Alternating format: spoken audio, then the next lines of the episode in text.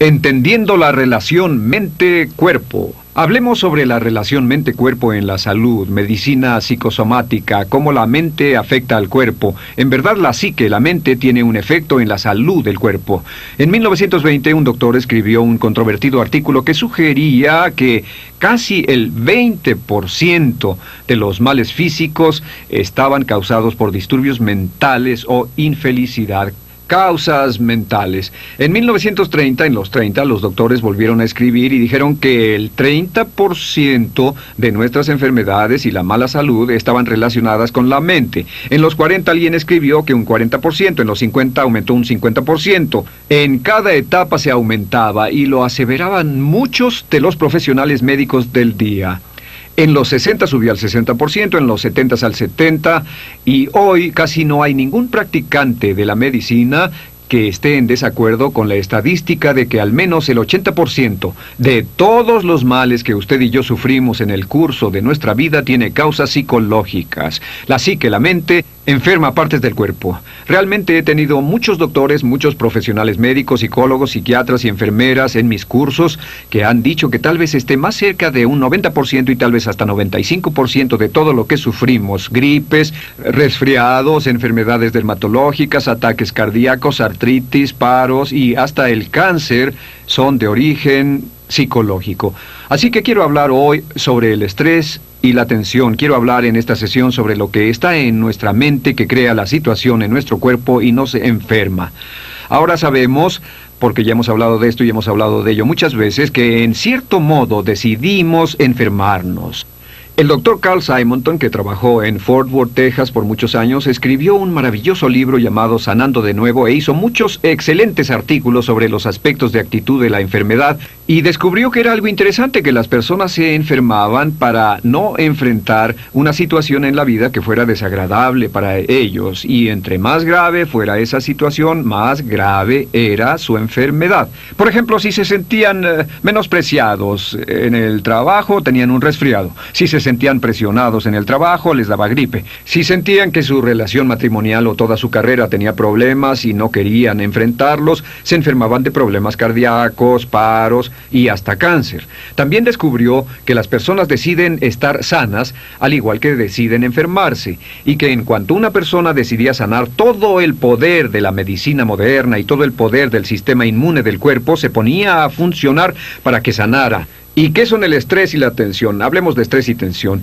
Cuando hablamos de estrés y tensión, sabemos que estas son manifestaciones de algo que no está de acuerdo con nuestro enfoque del mundo. El estrés y la tensión son manifestaciones externas de nuestra infelicidad con ciertos aspectos de nuestra vida. Ahora, cuando sentimos dolor físico, si tocamos una estufa y está caliente, sentimos dolor físico. La razón por la que tenemos dolor es para avisarnos de que estamos haciendo algo que nos daña físicamente. Ahora, la razón por la que tenemos estrés y tensión es para darnos una señal de que estamos haciendo algo en nuestra vida que es perjudicial para nosotros mentalmente. Y a menos de que enfrentemos esa situación, nuestra mente enfermará a nuestro cuerpo y la enfermedad es nuestra forma de evitar el tratar con la situación hasta el punto en que podemos enfermarnos y hasta morir. Ahora, con respecto al estrés y a la tensión, hay una nueva área de medicina actualmente llamada psicoinmunología o psiconeuroinmunología, donde se habla del efecto que la mente tiene en debilitar o reforzar su sistema inmune. Y vieron que las emociones negativas, el estrés, la tensión, la ansiedad, la rabia, la frustración, etcétera, realmente deprimía al sistema inmune, deprimen la producción de anticuerpos y lo abren, por así decirlo, a todo tipo de enfermedades físicas, incluyendo gripes y resfriado y otras más. Una persona que es positiva, optimista, alegre, entusiasta y tiene una alta autoestima, generalmente es una persona resistente a casi todas las enfermedades normales que existen, pero una persona negativa, deprimida, pesimista, en contra de sí misma, triste por decirlo así, con baja autoestima, es una persona cuya producción de anticuerpos está reprimida, reprimida, reprimida, tanto que a veces se enferman todo el tiempo. Las personas negativas a menudo están enfermas todo el tiempo. El punto clave con respecto al estrés y la tensión es este, es que el estrés y la tensión vienen desde adentro. Vienen desde adentro, no desde afuera. Así que no hay cosas tales como situaciones eh, estresantes, solo hay reacciones de estrés. Solo hay reacciones de estrés. Por ejemplo, dos personas enfrentan una situación, ya usamos el ejemplo del embotellamiento de tránsito. Dos personas enfrentan la misma situación, una se enfada, la otra, en cambio, está relajada.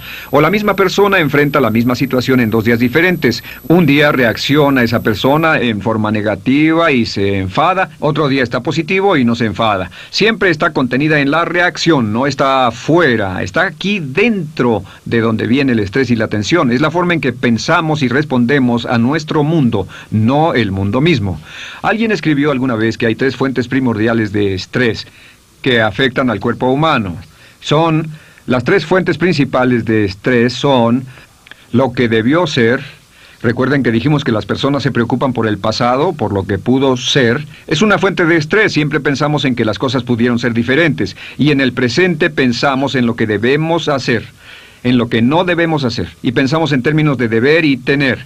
En el futuro pensamos en lo que puede pasar. Y estas tres, lo que pudo haber sido, lo que debería ser opuesto a lo que es y lo que puede pasar son fuentes de estrés en nuestra vida, pero siempre es la forma en que pensamos de nuestro pasado, la forma en que pensamos de nuestro futuro, de nuestro presente en relación con la realidad lo que causa el estrés, no el estrés mismo. Sabemos que uno puede decidir no enfermarse. Le he dicho esto a muchas personas en muchos cursos. Decida nunca volver a resfriarse. Todo el mundo decide tener o no resfriados.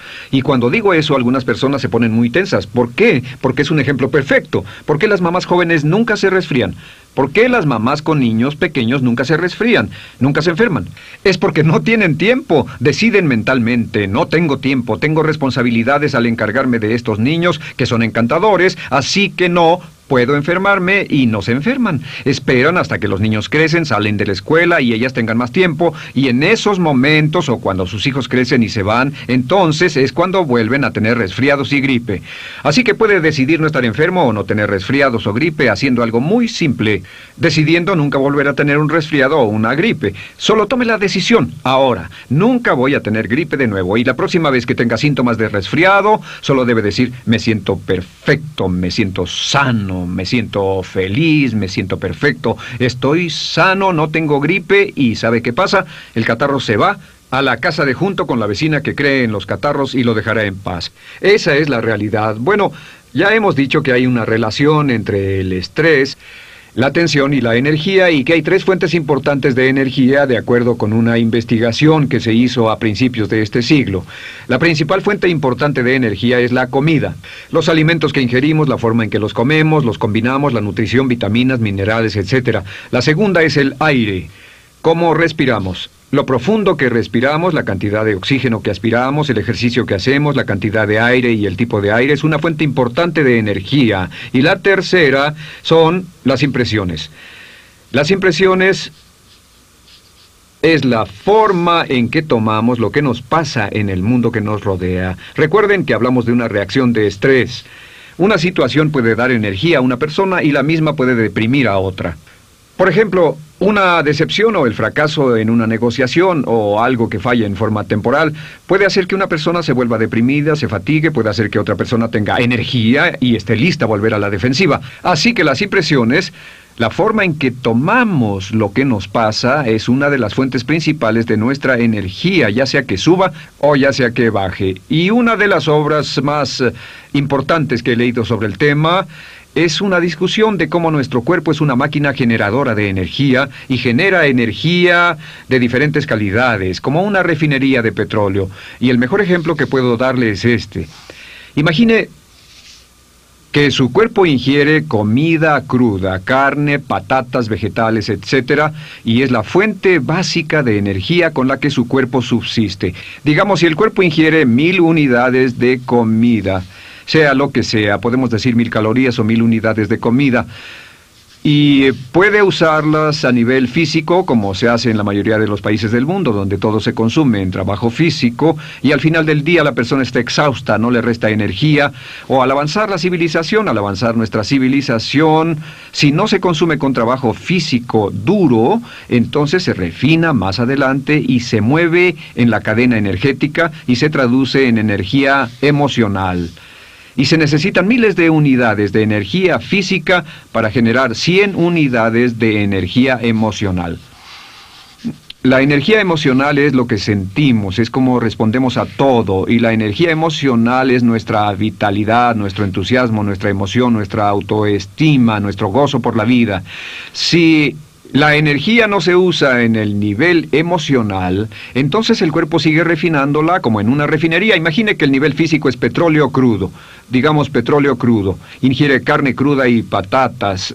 El petróleo crudo en la refinería se refina y llega a ser petróleo refinado, el tipo de petróleo que usan los autos.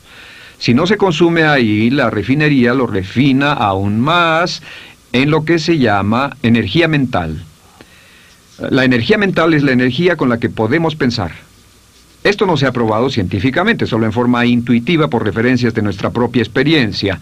Esto sería el equivalente de la gasolina, donde el petróleo refinado se refina aún más, pero se necesitan mil unidades de petróleo crudo para conseguir 100 unidades de petróleo refinado, para obtener 10 unidades de gasolina, y si no se quema en los niveles mentales, entonces sube y se convierte en una unidad de lo que se llama la energía psíquica, o lo que a menudo se llama energía creativa. Y esto es el equivalente de un fluido más ligero. Una forma muy, muy fina de energía. ¿Y qué pasa?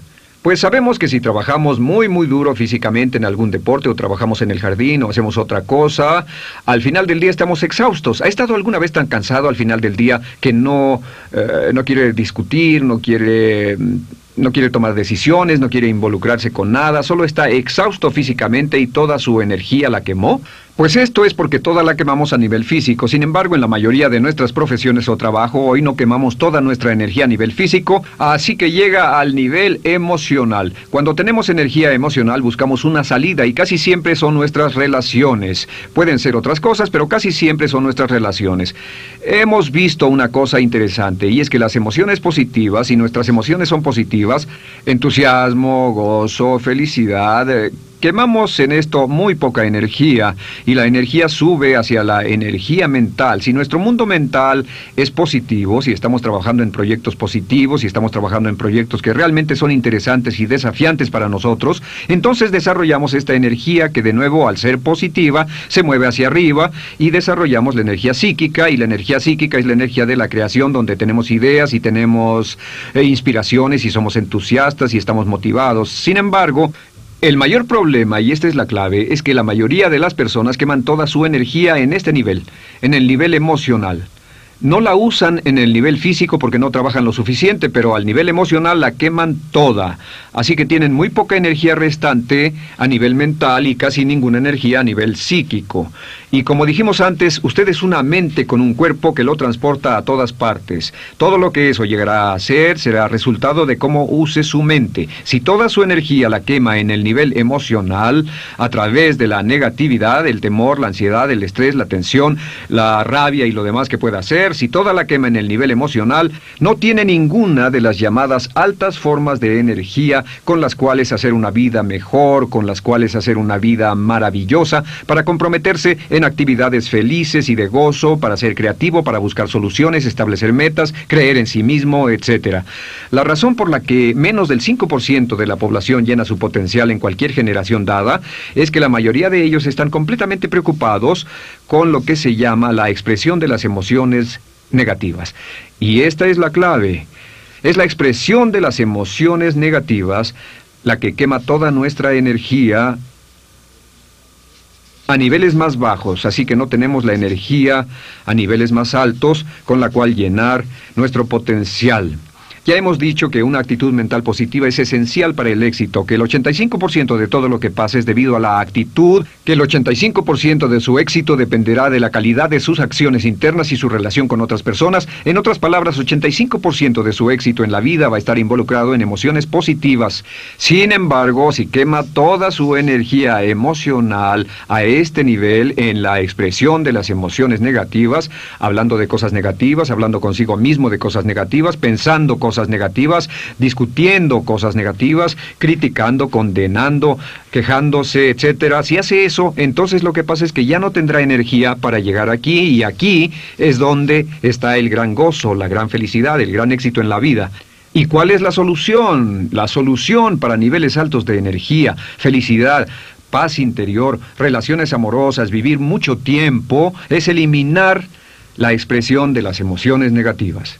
Eliminar la expresión de las emociones negativas.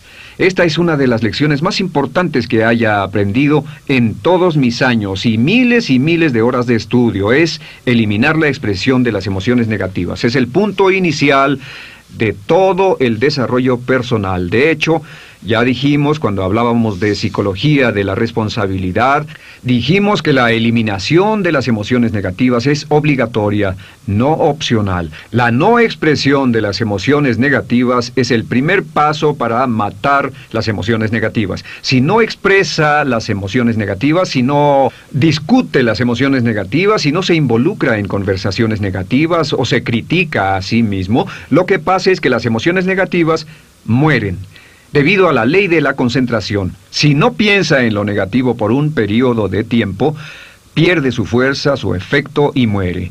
Toda la energía negativa que hubiera drenado pensando en la emoción negativa le está disponible para hacer cosas productivas. Sabemos, y hablaremos de esto más adelante, que un brote de rabia, cinco minutos de rabia sin control, pueden quemar todo un día de energía emocional en cinco minutos. Es por eso que las personas que están enojadas todo el tiempo es raro que produzcan algo constructivo. Así que elimine la expresión de emociones negativas. ¿Cómo lo hacemos? Usamos algunas de las leyes que conocemos. La primera y más importante es la ley de sustitución.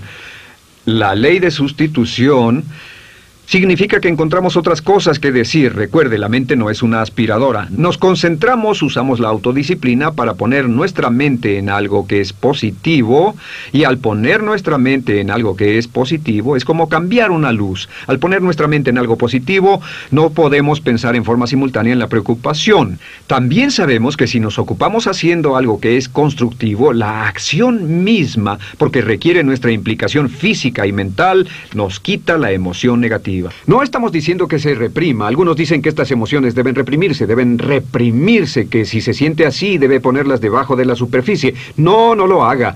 Mejor encuentre las razones para no expresarlo. Las razones para no ser negativo, en primer lugar. Las razones para no expresar las emociones negativas. ¿Y cuáles son algunas de las razones? Una de las razones más simples es, soy responsable. Cuando dice soy responsable, es muy muy difícil para usted culpar a alguien. Recuerden que dijimos que casi todas las emociones negativas surgen de nuestra tendencia a culpar a alguien o algo por cualquier cosa en nuestra vida con lo que no estamos felices. Cuando dice soy responsable, soy responsable, soy responsable, soy responsable. Cuando decimos eso una y otra vez, nuestra tendencia a ser negativos baja y nuestra tendencia a ser positivos sube. Entre más usemos la ley de sustitución al decir soy responsable, más se debilitarán las emociones negativas y eventualmente pueden llegar al punto donde las emociones negativas solo tengan una influencia minúscula o menor influencia en su vida. Es casi como si tuviéramos de un 0% de emociones negativas hasta un 100% de emociones negativas. De hecho, una de las características de una personalidad sana es que una personalidad sana es una persona que está en este extremo de la escala. Todos estamos en alguna parte de esta escala moviéndonos en una dirección u otra. La pregunta que debe hacer es qué porcentaje de su conversación hable consigo mismo qué porcentaje de su conversación con los demás, qué porcentaje de sus pensamientos son negativos, son negativos y destructivos y devaluantes, qué porcentaje de ellos es positivo, constructivo y alentador. Y su objetivo es recordar que todo cuenta. No es posible para usted o para mí crecer como seres humanos. No es posible para nosotros evolucionar con nuestras emociones negativas intactas. Que la única forma en que podemos lograr nuestro potencial es trabajando sobre nosotros mismos continuamente para desviar la tendencia hacia la expresión de las emociones negativas. Y esto nos lleva a otra ley mental que es muy importante llamada la ley del hábito. ¿Recuerda la ley del hábito?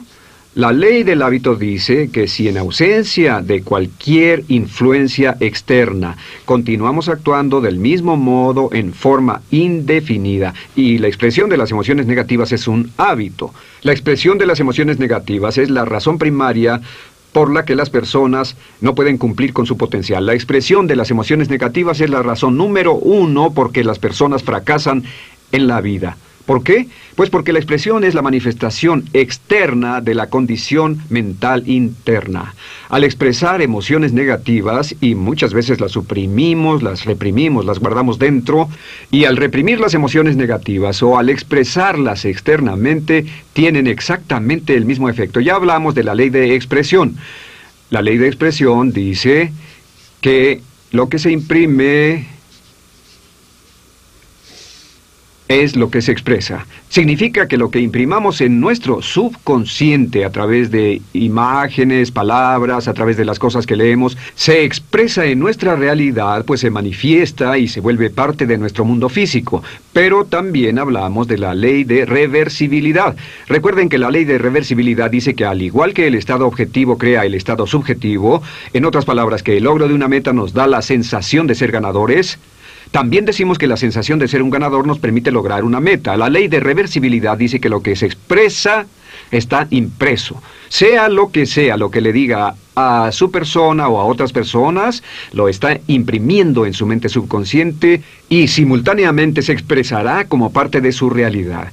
Si puede entender esto, yo pasé como mil horas estudiando este tema para entenderlo y miraba a mi alrededor y he viajado por todo el mundo, miraba a todas esas personas que eran infelices y luchaban y no tenían éxito y trataba de descifrar lo que pasaba y por fin pensé al hacer esta lectura que esta era la respuesta, que la mayor parte de las personas pasan la mayor parte de su vida expresando emociones negativas, pensamientos negativos, ideas negativas, opiniones negativas, crítica negativa, devaluaciones, comenzando desde la niñez que los lleva a la culpa, los lleva a sentimientos de poco valor, los lleva a una baja autoestima, temor al fracaso, temor al rechazo, temor a una pérdida, temor a la carencia, temor a la limitación, temor a una mala salud, etc. La expresión de las emociones negativas es la clave para entender el éxito o el fracaso. Así que cuando hablamos como ya hemos hablado muchas veces antes, cuando hablamos de lo importante que es tener una actitud positiva, a veces las personas tendrán esta opinión sobre lo que estoy diciendo y dirán, bueno, eso es solo pensamiento positivo, solo está pensando en forma positiva. Y yo digo, sí, pero el pensamiento positivo equivale a salud mental y el pensamiento negativo equivale a enfermedad mental. Cuando hablamos de reprogramar su mente para el éxito, hablamos del software del cerebro, hablamos de la importancia del grupo de referencia. El grupo de referencia son las personas con las que se asocia. Si se asocia con personas que habitualmente expresan emociones negativas, es lo mismo que si se asociara con personas que tienen una enfermedad contagiosa. Y su enfermedad contagiosa es el no lograr y el fracasar en la vida. El 95% de todo lo que decimos y hacemos y pensamos está determinado por influencias externas, por el poder de sugestión que nos rodea, y usted tiene la opción. Sabe que tiene la capacidad para hacer algo genial, para hacer algo maravilloso con su vida. Sabe que tiene la capacidad de hacer mucho más de lo que ha hecho anteriormente. Sabe que tiene la capacidad para ganar más, de ser más feliz, de lograr más, de obtener más paz mental y satisfacción de la vida que nunca antes. Si no sabe usted esto, a estas alturas del curso, entonces no me he explicado cómo debía hacerlo. Sin embargo, la clave es esta, es que debe mirar su vida en términos de positivo versus negativo. Debe mirar su vida en términos de que todo cuenta, Debe mirar su vida en términos de todas las que le permiten estar en un ambiente sugestivo. Debe mirar su vida en términos de las personas, debe mirar su vida en términos de los programas de televisión, programas de televisión. Las personas promedio miran de 3 a 5 homicidios, estupros o asaltos violentos todas las noches por televisión. El adulto promedio ha visto más de 20.000 muertes violentas en televisión y para cuando lleguen a la madurez y han visto televisión desde niños, ¿tiene esto algún efecto sobre su vida? ¿Tiene algún efecto sobre su actitud? ¿Tiene algún efecto sobre su éxito? La ley de correspondencia dice que cada persona tiene dentro un programa mental o un equivalente mental, y todo en su mundo externo será exactamente consistente, estará en armonía con ese equivalente mental. Si desea cambiar su realidad externa hacia algo positivo, algo maravilloso, algo feliz, algo emocionante, el punto de partida es eliminar las influencias negativas.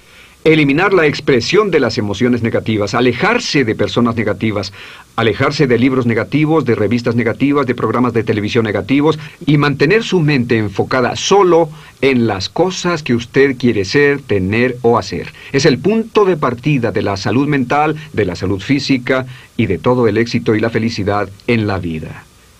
Una de las más bellas compensaciones de esta vida es que ningún hombre puede tratar sinceramente de ayudar a otro sin ayudarse a sí mismo. Ralph Waldo Emerson